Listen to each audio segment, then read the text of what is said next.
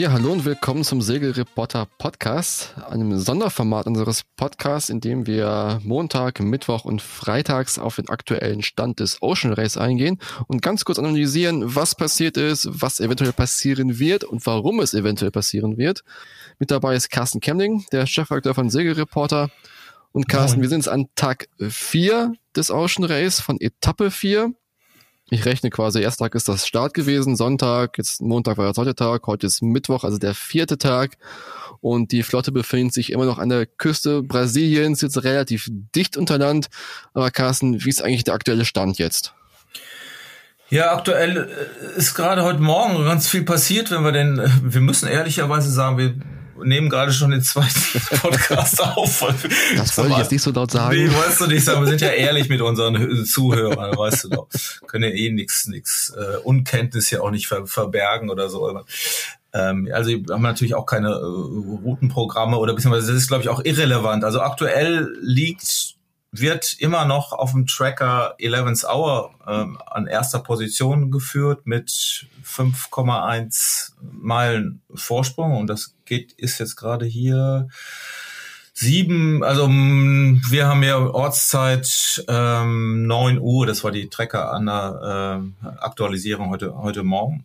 Mhm.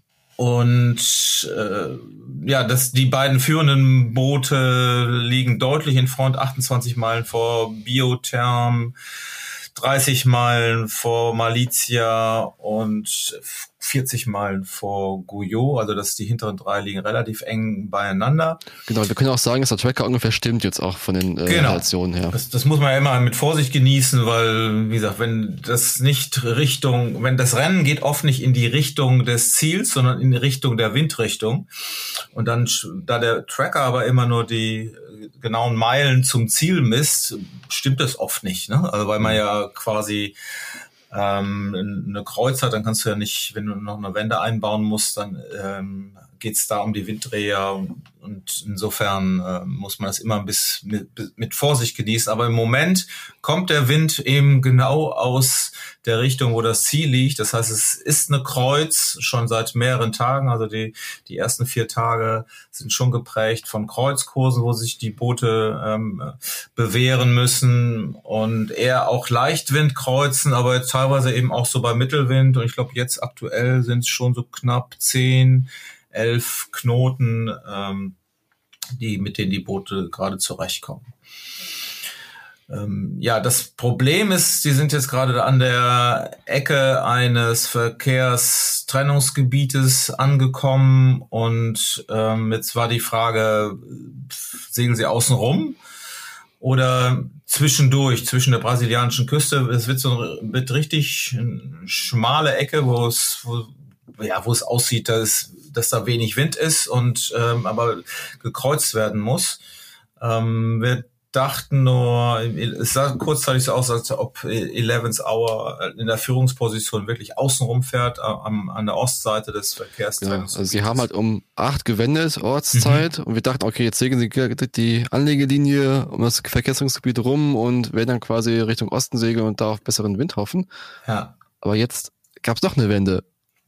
Genau. Also Eleven's Hours hat den klassischen Schlag gemacht draußen rum und sich da vorgelegt, aber äh, Moment werden sie damit vier Knoten geführt. Also es ist überhaupt nicht der stabile Wind, den, den man schon erhoffen konnte, nämlich der, der, der Passatwind, der liegt noch wesentlich weiter draußen im Osten, sondern die bewegen sich hier in den ganz, was sagen sie immer so schön, Fickle Breeze nennt sich, wenn das, wenn das so hin und her shiftet. Ich habe noch ein Video gesehen, wo wirklich Annemieke Bs äh, bei Holkim quasi so schräg nach vorne auf so eine auf eine Wolke guckt, wo man richtig sieht, es ist ganz dunkel da, darunter kommt kommt Regen raus und die Frage ist äh, to tag or not to tag. Also so, mhm. sie spielen gerade mit dem, was sie bekommen und können dem auch nicht unbedingt äh, aus dem Weg gehen. Wir hatten das ja schon mal in den Etappen vorher, wo mit Gouillon, die dann plötzlich stehen blieben in so einer Wo äh, Wolke, aber will ich auch nicht, das war so groß der Bereich, was man gar nicht außen rum fahren konnte. Ähm,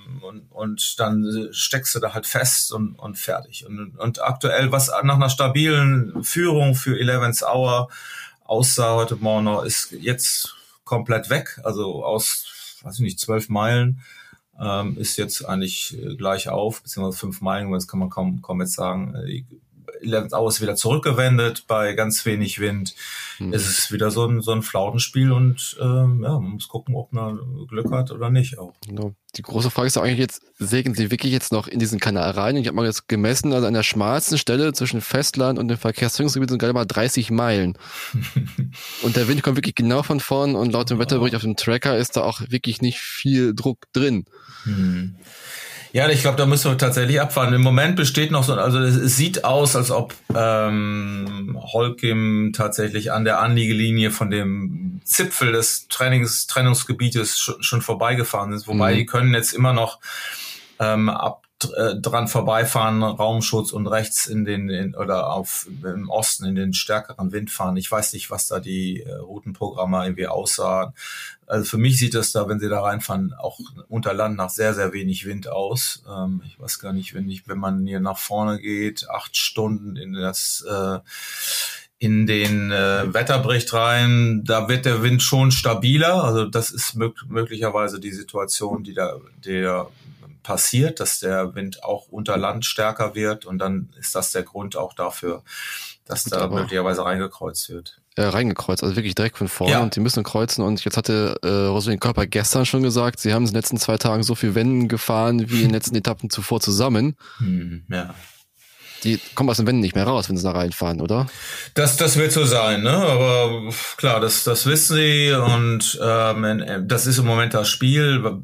Ich find's nur taktisch spannend. Es geht ja auch gar nicht nur, nur ums Wenden, sondern die wenden natürlich je nach Dreher. Die nehmen, das mhm. kannst du denen auch äh, da auf dem Bildschirm nicht, nicht vorberechnet, sondern ihm, man sah auch eben das, das aktuelle Video, was ich von Holkim gesehen habe, sah man, ähm, ein, einer guckt im Grunde raus, einer trimmt und der andere sitzt vorm Bildschirm und gucken, sind ganz angespannt, was, was jetzt gerade passiert. Muss wirklich auf, auf, auf jeden Drücker, auf jeden wie, äh, Winddreher aktuell ähm, reagieren. Und dann ist natürlich auch die Frage, ähm, wendet man zu viel oder fährt man mhm. jetzt das Stück noch oder bei der Wende verliert man natürlich auch oder fährt man das Stück rein oder kann man wirklich was sehen?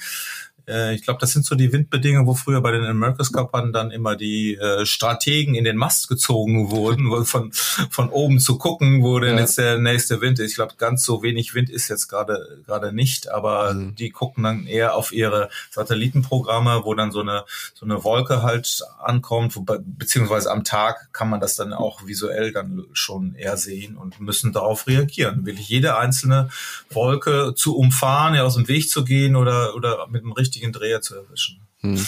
Kevin Escoffier hatte gestern auch gesagt, also da ist ein Winddreher von 50 Grad drin, was ganz, hm. was echt hart ist. Also 50 Grad ist schon viel.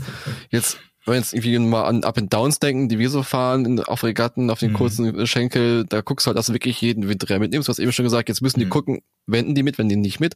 Ja, was, was machen die denn eigentlich? Also, hat, welche Taktik übersiegt dann quasi die, die langfristige Strategie? Ich säge jetzt hier auf äh, nah unter Land oder ich segel jetzt raus oder wirklich dann, dass du kurzfristig guckst, dass du wirklich jeden Winddreher mitnimmst und das Beste rausziehst. Mhm. Weil die verlieren also, auch Zeit dabei, hast du ja auch gesagt. Ja, richtig. Aber ich, ich glaube eben, das muss sich das so so vorstellen. Man man segelt, oder das konnte man ja auch sehen oder teilweise gestern äh, Dutro äh, sah man äh, wie der sich wirklich er sagt, oh, er fährt ganz gut, so also in, in, in einem Video und dann, oh, oh Mist, und dann äh, kamen französische Flüche und er sprang irgendwie raus und dann guckte er auf die äh, Daten und sagte, oh Mann, jetzt sind wir, äh, vorher fuhren wir so zwölf Knoten, jetzt nur noch sechs Knoten, also erst sagt er, oh, das Spiel ist wieder offen, also es ist Wind und dann springt er äh, laut rufen irgendwie durchs Boot. Also das sind die Emotionen, die mit denen die gerade mhm. zu kämpfen haben und ich glaube und das ist eben, da ist auch keiner kann da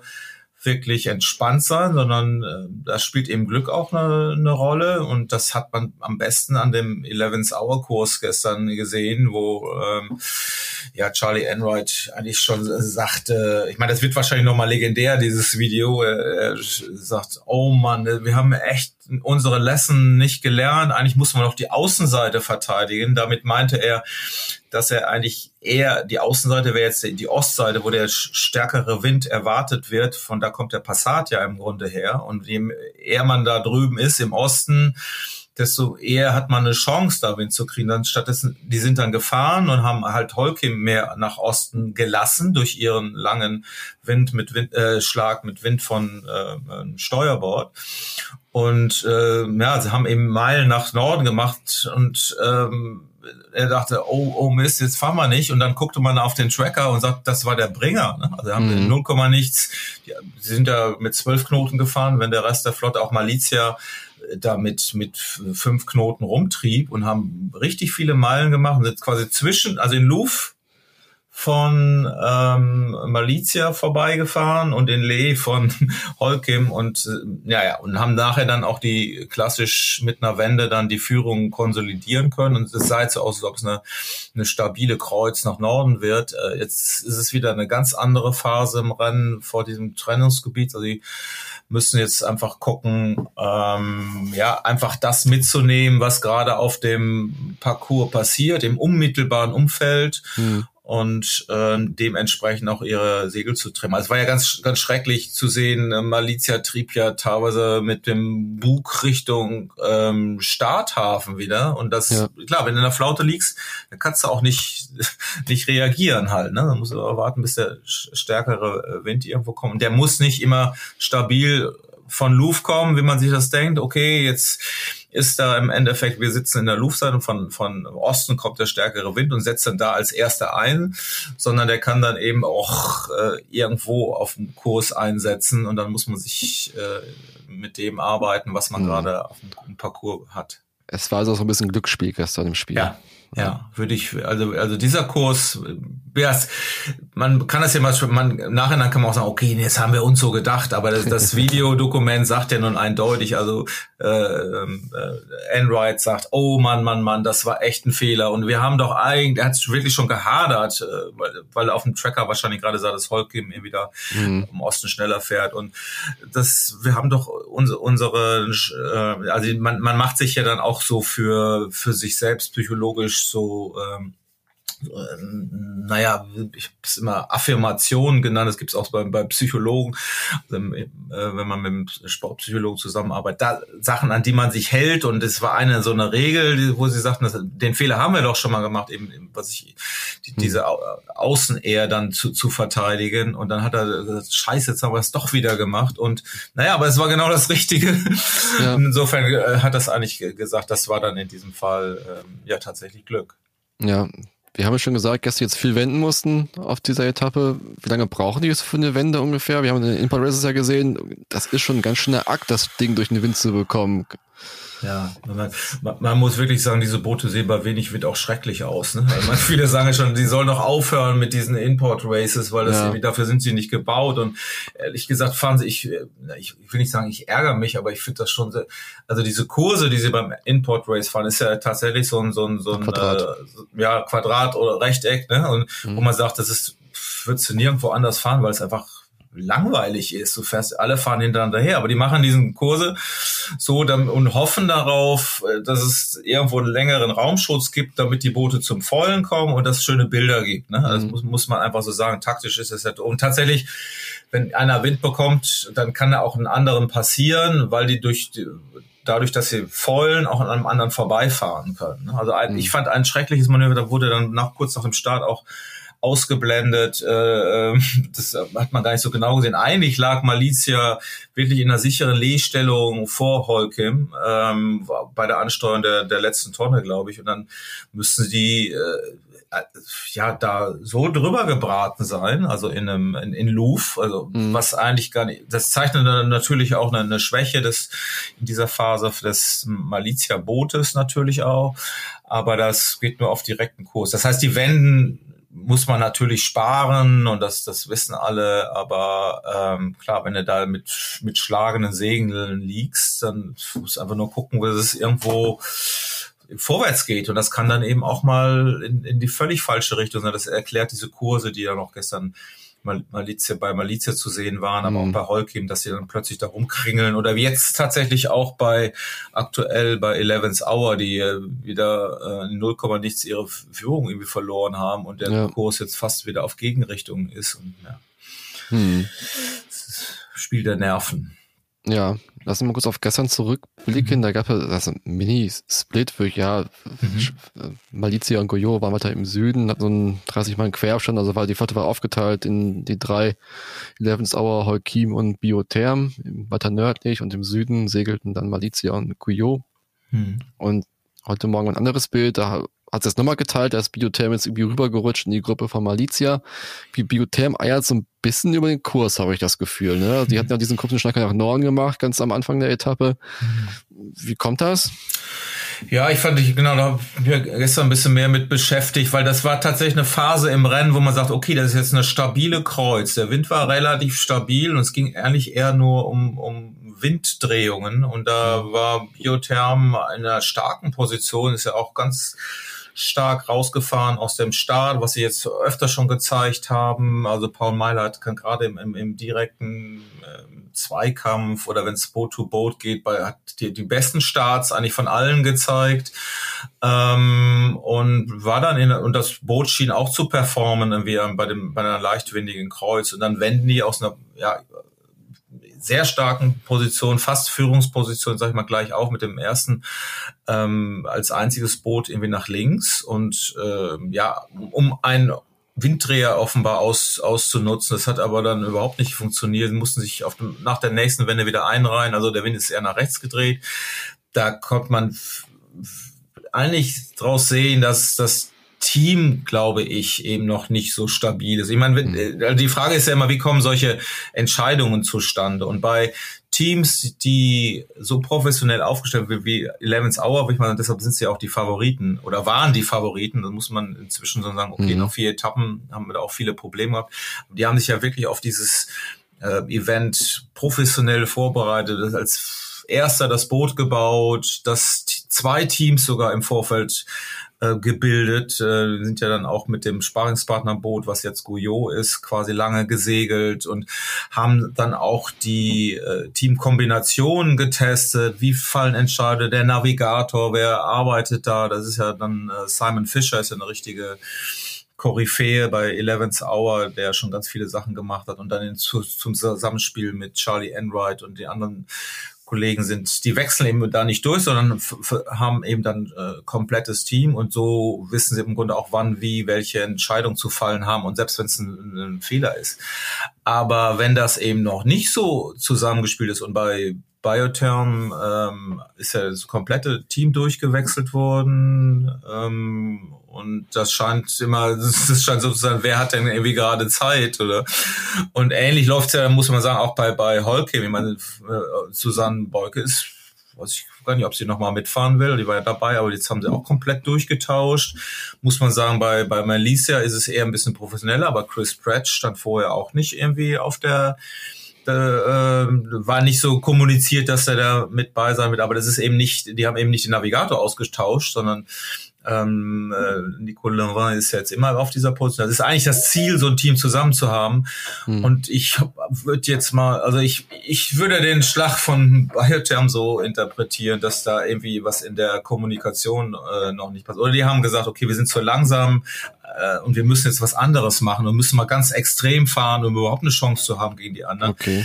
So langsam war das Schiff aber nicht, zumindest was man jetzt auf den äh, Importkursen da irgendwie sehen konnte, fand ich jedenfalls. Ist mhm. klar, die sind ein bisschen weniger hoch als, äh, als Malizia jetzt gefahren auf der Kreuz, aber naja, und so mag man das interpretieren ähm, dass da irgendwie ähm, auch solche Entscheidungen zu, zustande kommen, was dann Fehler ist. Aber mhm. aktuell ist eine ganz andere Phase, da geht's auch um Glück und wer findet was und da kann man, kann man solche Sachen eben nicht rein interpretieren. Und damit beenden wir auch die erste Mini-Episode von Ocean Race aktuell.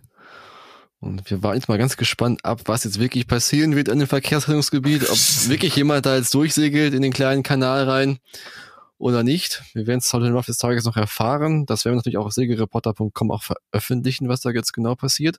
Und wir hören uns wieder am Freitagmorgen mit der nächsten Episode von Ocean Race aktuell im Segelreporter Podcast. Vielen Dank. Bis dann. Tschüss. Tschüss.